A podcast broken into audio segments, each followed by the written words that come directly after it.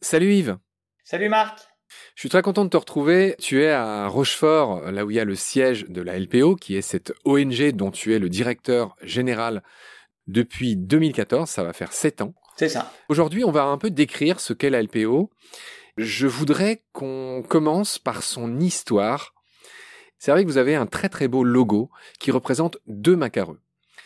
Je dirais juste que la LPO a été fondée en 1912, mais je voudrais que tu m'expliques dans quel contexte et par qui. C'est une très belle et une très longue histoire. Je voudrais que tu sois très précis parce que euh, les racines du mal, elles sont dès la fondation de la LPO.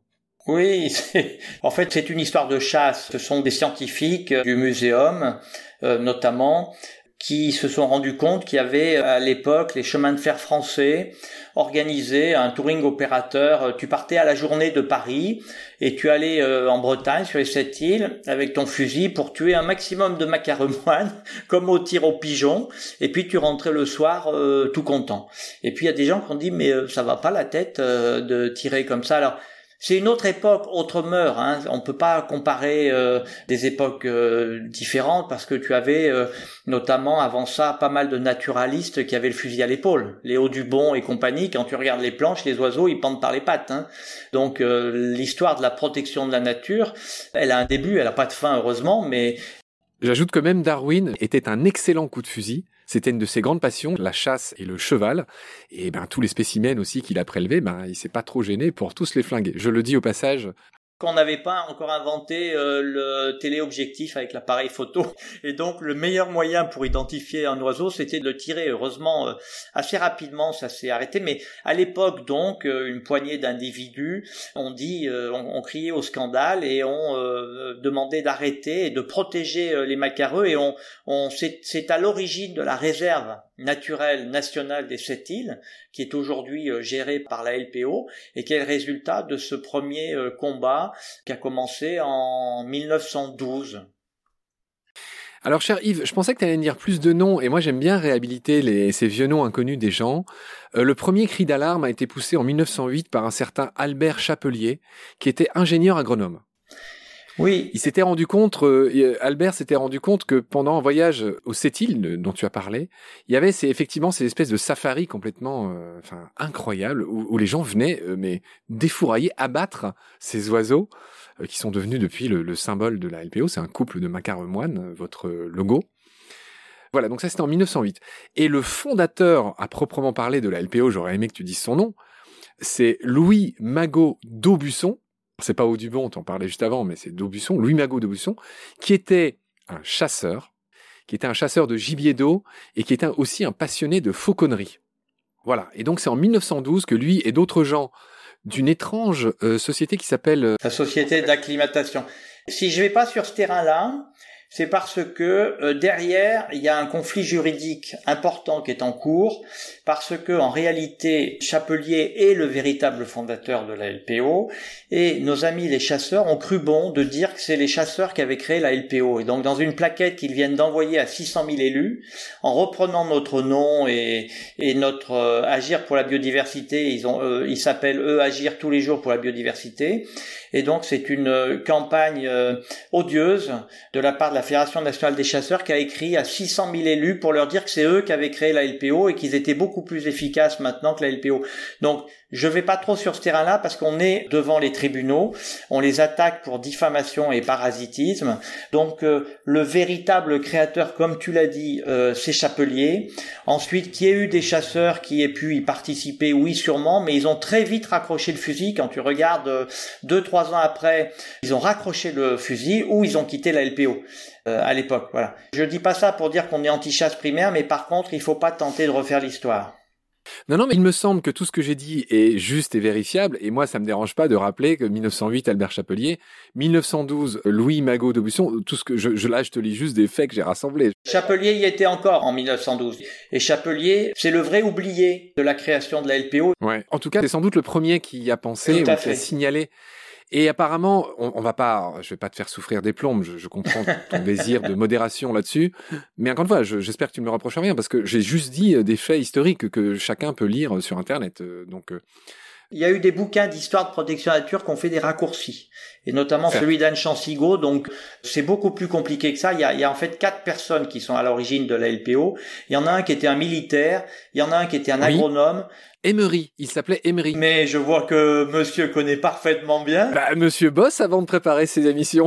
Qu'est-ce que tu crois? On ne peut pas dire que la LPO a été créée par le ministère de l'Armée ou par euh, la FNSEA, c'est ça que je veux dire. Voilà, c'est tout. Certes. Oui, mais je pense que bon, je, je ne suis pas, euh, comment dire, n'étant pas moi-même de la LPO, ça, ça me dérange pas trop de dire voilà dans quelles conditions c'est né. C'est vrai. Bon, toi, tu me dis que jusqu'à aujourd'hui, il y a une espèce de problème. Ok, tu fais bien de le dire. Voilà, je voudrais quand même rappeler, avant de passer à autre chose, que ce fameux chapelier, tu l'as dit, autre temps, autre mœurs. Il voulait juste bannir les excès et non pas euh, interdire la chasse ou ce genre de choses. Parce qu'à l'époque, tout le monde était chasseur. C'était pas du tout comme aujourd'hui. Tu l'as rappelé tout à l'heure. Enfin, la plupart de ces gens étaient euh, des chasseurs. Mais Marc, tu peux même prolonger pour montrer qu'on peut pas comparer. La LPO quelque part et la SNPN, la Société nationale de protection de la nature, sont nées de la société d'acclimatation. Qu'est-ce que c'est que la société d'acclimatation? C'était une association dont le but était d'importer un maximum d'espèces exotiques pour les acclimater en France, pour les besoins des loisirs, pour faire des chapeaux, pour je sais pas trop quoi. Aujourd'hui, on appelle ça des espèces exotiques envahissantes et on essaye de s'en débarrasser. Donc tu vois, euh, on peut pas comparer les époques. Bon, en tout cas, voilà, on sent qu'il y a un problème lors de la naissance. On a dit les dates historiques importantes. J'invite les auditoristes à se renseigner par eux-mêmes pour en savoir plus. Euh, voilà, je, tu nous as appris que vous êtes en procès par rapport à ça. C'est sensible. On y reviendra tout à l'heure sur les bisbilles, c'est peu de le dire, que vous avez, qu'il y a entre la LPO et les chasseurs. On y reviendra chaque chose en son temps. Euh, on va continuer le factuel. Euh, après cette naissance de la LPO, donc en 1912, et c'est en choisi dès le départ, hein, je ne me trompe pas, les macareux comme emblème ou ça c'est venu plus tard les Non. macareux? Ça a été retenu au départ, puis ça a disparu au profit d'un merle ou d'une griffe, je ne sais plus, et c'est revenu par la suite. D'accord, donc 1912, année clé, naissance de la LPO. Le premier président, ça c'est impossible à démentir, c'était ce fameux Louis Magot d'Aubusson, qui était ce chasseur, euh, entre autres fait. choses. En 1912, c'est aussi la création de la réserve des sept îles, cette station qui répare des oiseaux mazoutés notamment, voilà, avec tous ces dégazages qu'il y a dans la Manche, etc. Il y a beaucoup d'oiseaux de mer qui sont euh, soignés dans cette réserve des euh, sept îles, c'est notamment l'île Grande, je le rappelle au passage. Tu veux dire un mot sur cette réserve des sept îles qui est un peu votre fleuron en matière de centre? Oui, alors euh, bon, la, la LPO elle gère euh, 25 réserves naturelles en France, hein, donc c'est une des 25 réserves, et on gère ce que parfois les gens euh, ne comprennent pas bien, c'est qu'on les gère comme euh, c'est l'État qui nous confie la gestion des réserves naturelles nationales, qui font partie du patrimoine national, au même titre qu'on nous confierait les clés du Louvre. C'est-à-dire on nous dit voilà, vous avez ici un fleuron du patrimoine naturel euh, national, voire européen on vous en donne la garde à condition que euh, vous, vous fassiez respecter euh, le droit. Donc on a des agents de police qui verbalisent, à condition que euh, vous respectiez les objectifs de conservation qui ont été fixés, etc. Et donc là, sur les sept îles, c'est bien une réserve na- naturelle nationale qui a un joli projet d'extension en mer qui va vraiment étendre la, la réserve. Et au sein de cette réserve, il y a un centre de soins, parce que toutes les réserves n'ont pas de centre de soins, qui est un centre de soins à la faune sauvage. Donc ça, la LPO a sept centres pour euh, accueillir euh, les animaux euh, blessés, hein, qu'on nous amène et, les soigner. Et donc il y a celui de, l'île Grande qui évidemment est spécialisé dans les oiseaux marins, mais reçoit aussi beaucoup de hérissons qui sont passés sous la tondeuse ou de martinets qui sont tombés du toit. Oui, oui, tu fais bien de rappeler qu'effectivement, dans ces refuges, euh, il n'y a pas que des oiseaux qui sont euh, soignés. Il y a aussi des écureuils, des hérissons, Des sortes, même des reptiles. Yves, on va avancer un peu dans les dates importantes de la LPO. J'arrive en 1986. La LPO est déclarée d'utilité publique. Je voudrais que très concrètement, tu nous expliques les avantages de ça. J'en sais quelque chose. Moi-même, j'ai fondé Baleine sous Gravillon, l'association, et je rêve d'être déclaré d'utilité publique. Je voudrais que tu expliques à celles et ceux qui nous écoutent, au-delà du prestige, l'importance de ça. C'est un peu le Graal pour une association euh, loi 1901, c'est que alors au-delà du, du prestige, il y a une reconnaissance par l'État de l'intérêt euh, général que tu euh, exerces. Et pour cela, on t'accorde un certain nombre d'avantages, ou plutôt on l'accorde à tes euh, à tes adhérents et bienfaiteurs, et notamment euh, ce qui relève de la déduction euh, fiscale. Ce qui fait qu'aujourd'hui, euh, quand tu adhères à, à la LPO, tu fais un don, tu as une déduction euh, fiscale donc qui aide grandement euh, l'association. Donc c'est vraiment une forme de reconnaissance symbolique et concrète. vous faites partie de ces associations, comme toutes les associations d'utilité publique, les dons pour les entreprises, et euh, en tout cas les entreprises, sont déductibles des impôts. C'est ça un des intérêts euh, principaux. Et les particuliers aussi. Hein et les particuliers. Et les particuliers aussi, oui, tu fais bien de le préciser. 1990, je continue dans les dates importantes. Là, je vais pousser mon petit cocorico, tu vas comprendre pourquoi. C'est la création de la première délégation de la LPO en Lorraine. Cher Yves, il se trouve que je suis lorrain de Pont-à-Mousson. Oui, ce qui fait l'originalité euh, et la force de la LPO, c'est qu'en fait, nous sommes présents sur le terrain, au plus près du terrain. Euh, il y a des adhérents, il y a des bénévoles, il y a des militants partout en France, euh, à tous les détours des, non pas des virages, mais, derrière les arbres, parce que les associations naturalistes ont demandé à devenir LPO. C'est-à-dire qu'en fait, c'est pas descendant, c'est montant comme mouvement, et la LPO au bout de certains temps et à condition que l'association en question respecte ses valeurs, ses statuts, etc., euh, accorde la marque de LPO. Donc tu n'as pas une LPO en France, tu en as 30. Et en plus, on a des accords avec les Outre-mer, avec nos collègues des ONG en, Outre-mer. Donc en fait, c'est une sorte de franchise, si tu veux. C'est bien clair. Je note que la première était en Lorraine. envie de, tu sais, oui, mais dès qu'on s'approche du nord-est, bon, je ferai pas le combat entre la Lorraine et l'Alsace parce que ça nous mènerait trop loin, mais dès qu'on s'amène dans le nord-est, très souvent quand même, c'est en avance, vertueux euh, sur des tas de sujets. 2012. La LPO organise la première, j'espère ne pas me tromper, la première Bird Fair. La première, je ne sais pas comment appeler ça. Salon, salon. Salon c'est bizarre d'ailleurs cet anglicisme. Vous dites Bird Fair? Oui, parce qu'en réalité, il y a un Bird Fair qui est en Angleterre chaque année. Alors ça fait deux ans malheureusement qu'il n'a pas lieu à cause de, de la crise euh, sanitaire. Mais euh, le grand salon d'ornithologie mondial, hein, où tu retrouves tout ce qui est optique, où tu retrouves les euh, l'offre de voyage nature, toutes les associations, y compris la LPO, puisque nous on y va chaque année. C'est le grand salon près de Birmingham qui se tient chaque année. Et donc on a essayé de le reproduire en France sous la forme d'un bird fair en France. C'est un gros truc, ouais, ouais, d'accord. Donc voilà pour la bird fair. Qu'est-ce qu'on y voit, qu'est-ce qu'on y fait? Ben, en France, on l'a pas euh, reproduit parce que tu as déjà des salons qui marchent comme euh, donc on va pas euh, s'amuser à en refaire un différent qui ne ferait qu'affaiblir. Donc euh, pour le coup, celui de Birmingham, enfin celui de, de l'Angleterre, c'est le moment où on se rejoint, où tous les BirdLife du monde, parce que la LPO c'est BirdLife, hein, c'est BirdLife en France. Peut-être on aurait dû commencer par ça. Euh, tout le monde connaît le WWF parce que c'est le même nom partout dans le monde. Mais la LPO en réalité c'est BirdLife. Alors en Angleterre ça s'appelle RSPB, en Allemagne ça s'appelle NABU, mais si tu vas en Autriche, c'est euh, BirdLife, Austria BirdLife. Si tu vas au Japon, c'est Japan BirdLife. Si tu vas, tu as beaucoup beaucoup de pays où la LPO locale, enfin locale nationale, s'appelle BirdLife. Et il ne peut y en avoir qu'un par Et c'est ce qui fait notre force, parce que quand tu travailles sur les oiseaux, tu travailles sur les migrateurs, etc., tu travailles pas à l'échelle de l'hexagone. Évidemment, tu travailles au moins au niveau euh, européen.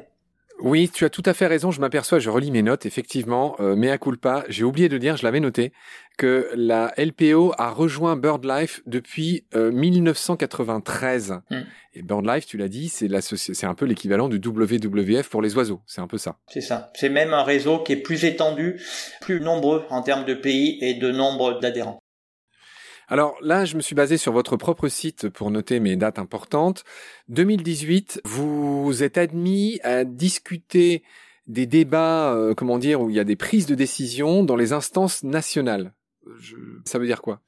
C'est une forme de reconnaissance, mais on n'avait pas attendu pour être présent dans les instances nationales, que ce soit le Conseil national de la transition écologique, que ce soit le Comité économique, social et environnemental, que ce soit le Conseil national de protection nature. La LPO est, est présente dans les grandes instances, soit des instances de concertation, soit des instances techniques et scientifiques, soit des instances de gestion. Donc on est au conseil d'administration de l'Office français de la biodiversité dont tu parlais tout à l'heure, on est dans certains conseils d'administration de parcs nationaux, euh, on est au conseil d'administration du Muséum national d'histoire naturelle, on est le balzen euh, de la biodiversité, de la nature. Moi j'aime mieux le mot nature à biodiv, mais ça c'est un vieux combat entre naturalistes. On, est là pour à chaque fois en rajouter une louche. Voilà. J'ai pas compris. Le balzen Oui, balzen, monsieur plus. Tu sais, celui qui met toujours plus de cacahuètes. T'as pas suivi la pub, toi Aïe, aïe, aïe, aïe, aïe, aïe, aïe. Alors, c'est peut-être un peu vieux pour, pour tes auditeurs. Ah d'accord, oui. Ah oui, alors tu as été un, oui, oui, euh, culture pub. Ouais, ouais d'accord. Si, si. c'est des enfants de la télé. d'accord, très bien. D'accord, j'ai oublié de dire un certain nombre de choses. Je voudrais rappeler que tu es le directeur général de la LPO, mais le président de la LPO, ce n'est pas dit pour te faire d'ombre, est beaucoup plus connu que toi. C'est un peu la cara visible auprès du grand public de la LPO. c'est Alain Bougrain-Dubourg. Je voudrais que tu me dises un mot sur lui et je voudrais aussi que tu m'expliques quel est le partage des rôles entre toi, le directeur général, j'imagine que tu es plus dans l'opérationnel, et Alain Bougrain-Dubourg, qui en est le président. Comment ça se passe, la répartition des rôles entre vous deux? Alors, la répartition des rôles entre un président et un directeur ou une présidente et une directrice n'est pas écrite sur le papier. C'est à chaque fois une aventure. Ça marche ou pas d'ailleurs. Il se trouve que je pense pouvoir dire que ça marche très bien entre entre moi et, et Alain. Pourtant, on peut pas dire qu'on a des caractères effacés euh, l'un et l'autre. Mais quelles euh, sont ces griffures sur ta joue que je vois non, non, par contre, Alain est exigeant. Ça tombe bien parce que moi aussi. Il faut quand même savoir que j'ai 250 salariés, Marc. Donc c'est quand même une entreprise, la LPO. C'est une boîte. Sur votre site, vous dites 400. Nous devons sortir plus de 700 000 euros de salaire par mois. Ça demande quand même à être sérieux, professionnel, etc. Sur votre site, vous dites 400 salariés, là tu me dis 250. C'est quoi Parce que c'est en France. Tu as parlé de la Lorraine tout à l'heure, et si tu cumules toutes les associations LPO, tu arrives, même on est à 500 euh, salariés. Mais moi j'en ai 250 ah, qui sont rattachés à la maison mère. Donc moi ah j'en ai 250 en direct sous, sous ma responsabilité et donc c'est pour dire que tu as la partie technique opérationnelle avec les professionnels et puis tu as la partie politique avec un conseil d'administration, un bureau, un président. Alain est président. Donc je dirais que le directeur général, c'est un peu l'interface entre le politique et le technique. Alors évidemment, euh, il y a des politiques, euh, c'est des bénévoles et des militants donc qui font du technique, et il y a des salariés qui font du politique au sens où quand ils vont dans une réunion pour s'exprimer, on peut pas dire que on ne sait pas des exécutants les salariés euh, évidemment. Donc, mais l'idée c'est quand même ça, c'est que le directeur général, c'est l'interface entre le CA et les équipes, et puis j'ai un comité de direction avec trois directeurs. J'avais pas prévu de le faire maintenant, mais on va le faire maintenant. Au cas où il y en aurait euh, parmi ceux qui nous écoutent qui ne verraient pas bien euh, qui est euh, Alain Bougrain-Dubourg. Rappelle-moi cet épisode où il s'est fait courser par un papy en slip et je sais plus si c'était une pelle ou une fourche. C'est un mème sur Internet. Je peux d'autant mieux t'en parler que j'y étais. Donc, si tu veux, depuis 40 ans, la France laissait euh, braconner les bruants ortolans. L'ortolan, c'est ce petit oiseau euh, dont on parle au niveau culinaire. C'était le mets préféré de François Mitterrand. Tu en sais quelque chose Oui, et puis d'Henri Emmanueli, et puis euh, et puis il est dans la fable, hein, dans la fable. L'ortolan, il ressort souvent dans les dans les textes anciens. Donc il y a une espèce de légende là-dessus. Je sais pas ce que ça vaut. Toujours est-il que c'est un oiseau euh, en chute libre, hein, en danger, euh, et que on continuait de le piéger avec des matoles, qui sont des, des cages, euh, dans le dans le sud-ouest, dans les Landes en particulier. Donc chaque année, Alain, avec euh, entouré de quelques militants, allait dans les Landes pour euh, avec la presse nationale, avec des fois des acteurs. Hein, il y allait avec Mono, je crois. Il y allait avec Sophie Marceau. Il y allait euh, bon avec avec quelques personnalités pour dénoncer ce braconnage organisé, puisque l'État laissait faire. L'État disait oui, c'est pas très très grave, ils en piègent pas beaucoup, etc. Et puis ils sont vieux, ils vont mourir, etc. Donc chaque année, Alain y allait. Et puis la dernière fois qu'on y allait, c'est en 2015. À un moment donné, alors qu'on était en train de désarmer les matoles, les pièges, on a vu surgir un monsieur, effectivement, en slip. Euh, c'est 10 heures du, matin et euh, ce monsieur euh, est venu au contact, comme on dit, avec sa maman, avec son fils. Enfin, on a eu toute la famille sur le dos et puis ils ont... Mais il avait un bâton, il avait une fourche, il y avait un outil Ah non, c'est pire qu'une fourche. Ils avaient aussi un instrument qui sert à écorcer les pins pour la résine. Tu sais, moi, je me suis fait poursuivre avec. On en rigole aujourd'hui, mais quand tu te fais coursé par des gens en colère armés de ces instruments-là, euh, c'est pas drôle euh, du tout. Alors, ça aurait pu en rester là parce que ça faisait des années qu'on faisait ça et que chaque année ça faisait le coup de, de médias et puis après on oubliait. Mais là, ça, je sais pas ce qui s'est passé, mais quand on est rentré, mon, mon attaché de presse m'a dit Yves, il se passe un truc extraordinaire euh, sur le site, euh, sur les réseaux. Et effectivement, quelqu'un s'était amusé à détourner l'homme au slip, si on peut dire, et on l'a retrouvé euh, dans toutes les situations. Et ça a duré des années. C'est allé au, alors là, on l'a vu au, Japon, on l'a vu en Angleterre. C'est ce que je disais, c'est devenu un véritable mème. Oui, mais il y a même euh, euh, Stéphane Le Foll, porte-parole du gouvernement, qui un an plus tard, euh, Coupe du Monde de foot, est interrogé par le journaliste qui lui dit mais quand même, est-ce que vous trouvez normal que quelqu'un puisse rentrer avec une fourche sur le Stade de France? Parce qu'il y en avait un qui s'était amusé à mettre l'homme au slip dans le Stade de France.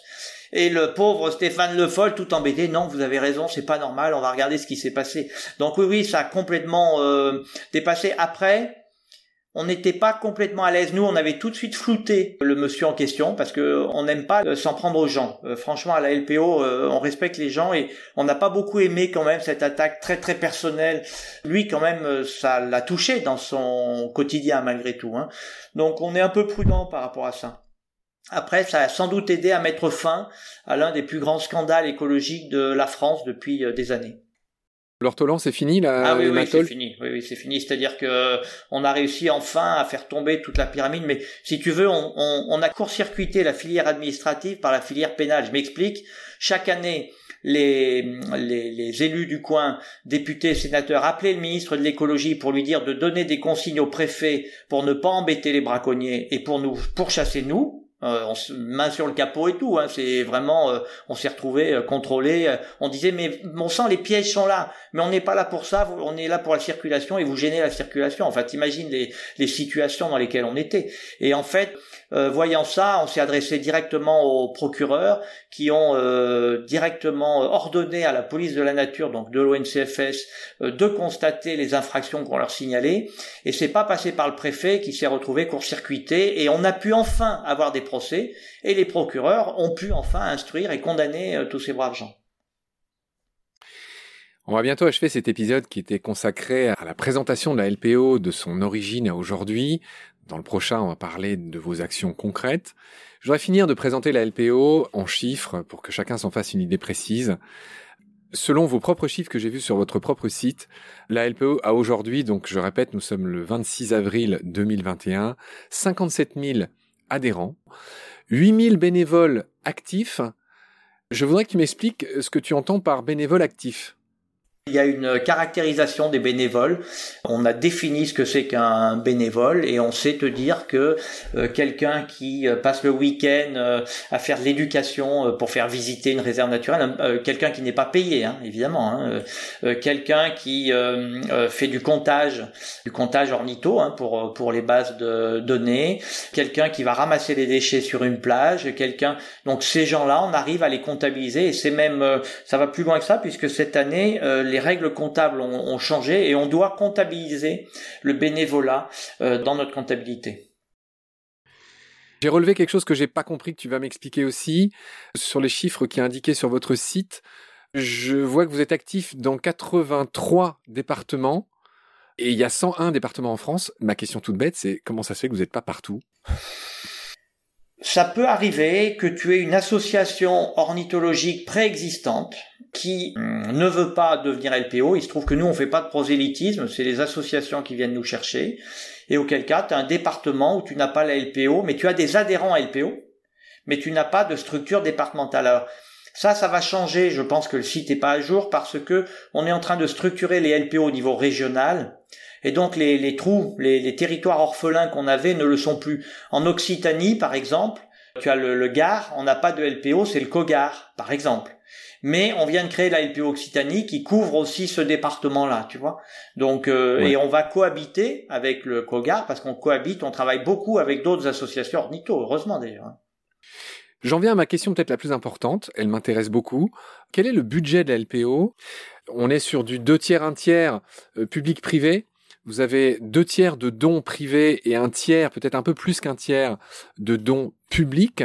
Je voudrais savoir déjà quel est le budget de la LPO, comment il est réparti, et même idéalement, sur, je sais pas, sur 100 euros que donne quelqu'un, comment se fait la répartition euh, des sous à la LPO Je ne sais pas si tu peux me répondre à ça. Je vais essayer. Donc comme euh, la LPO France, donc la maison mère, a un budget 2020 euh, qui vient d'être arrêté à 21 millions 700 000. Si tu comptes toutes les LPO en France, c'est à peu près 40 millions d'euros. Voilà. La répartition des recettes, c'est 64% à peu près de fonds privés et euh, le reste en fonds euh, publics. Dans les fonds euh, privés, tu as la vente de la boutique, quand les gens pour Noël achètent des, des, nichoirs, des mangeoires ou des graines pour nourrir les oiseaux, ou même de l'optique, hein, beaucoup des jumelles par exemple.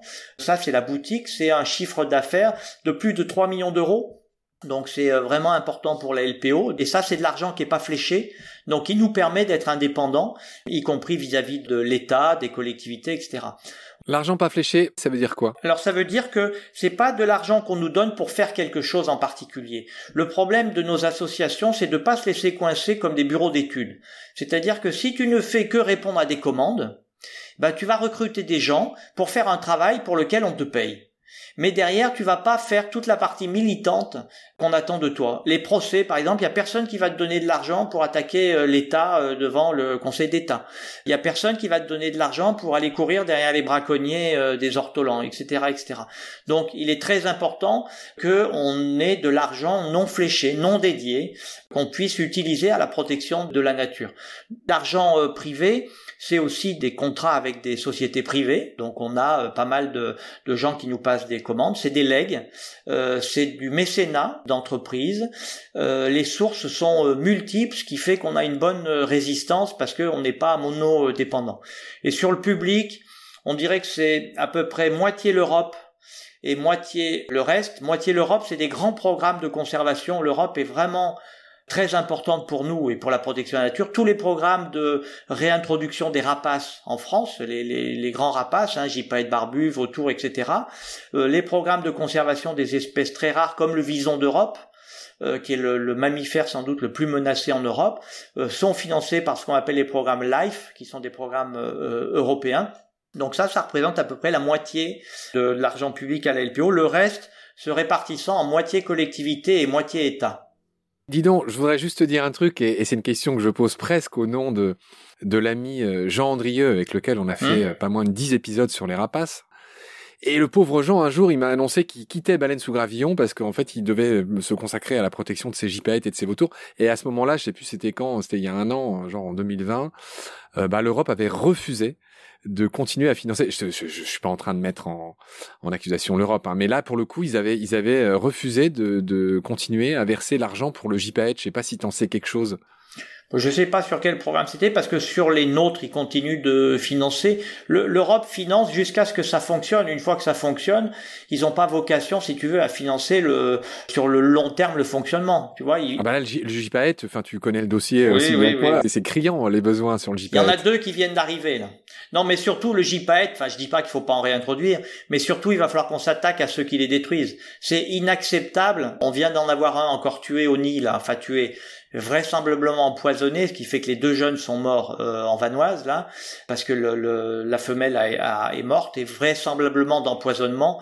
On a beaucoup trop de cas de tir et d'empoisonnement des gypaètes et des autres vautours d'ailleurs, et ça il faut absolument qu'on passe à la vitesse supérieure. On a heureusement des procureurs qui sont assez sensibilisés au, au sujet, mais comment on peut mettre autant d'argent pour essayer de sauver des espèces pendant qu'il y en a d'autres qui, euh, à coup de diclofénac ou je sais pas quel autre poison, nous les assassinent ou au plomb, on en retrouve beaucoup trop de plombé, quoi. Ouais, très juste, malheureusement. Très bien. Yves, on a fini ce deuxième épisode qui est obèse, qui est long, voilà, qui euh, visait à présenter la, LPO. Euh, on a vu les chiffres, le budget, les salariés, les grandes dates. Et on va en venir euh, à vos actions concrètes dans un prochain épisode. Je te remercie beaucoup pour ta patience, pour la bonne humeur, pour le temps que tu prends. c'est moi qui te remercie. Prends soin de toi et à la prochaine. Salut Yves. À bientôt. Merci. Pendant notre combat, nous deux, tu avais l'œil du tigre. Tu en voulais ce soir-là. Il faut que tu retrouves ça maintenant. Et la seule façon, c'est de recommencer au commencement. Tu vois ce que je veux dire?